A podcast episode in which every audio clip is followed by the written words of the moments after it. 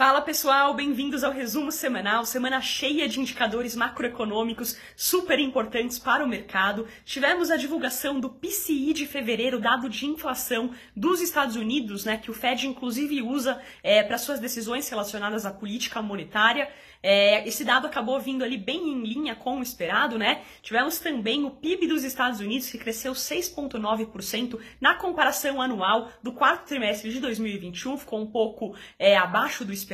Tivemos o PMI industrial da China que caiu para 48,1 em março, o nível mais baixo em dois anos. E tivemos hoje a divulgação do payroll nos Estados Unidos com a criação de 431 mil novas vagas, é abaixo do que o mercado previa, né? Que era de 490 mil novas vagas de trabalho, e esse indicador acabou levando as bolsas americanas a operarem é, em alta no dia de hoje. Hoje foi um dia, no geral, positivo para os mercados, né? Aqui também é, não foi diferente, tivemos um dia positivo para o Ibovespa, que fechou em 121 e 570 mil pontos, alta de 1,31%, acumulando já 15,96% de alta, né, desde o início do ano, enquanto que o dólar finaliza a semana em 4,66 o seu nível mais baixo desde março de 2020.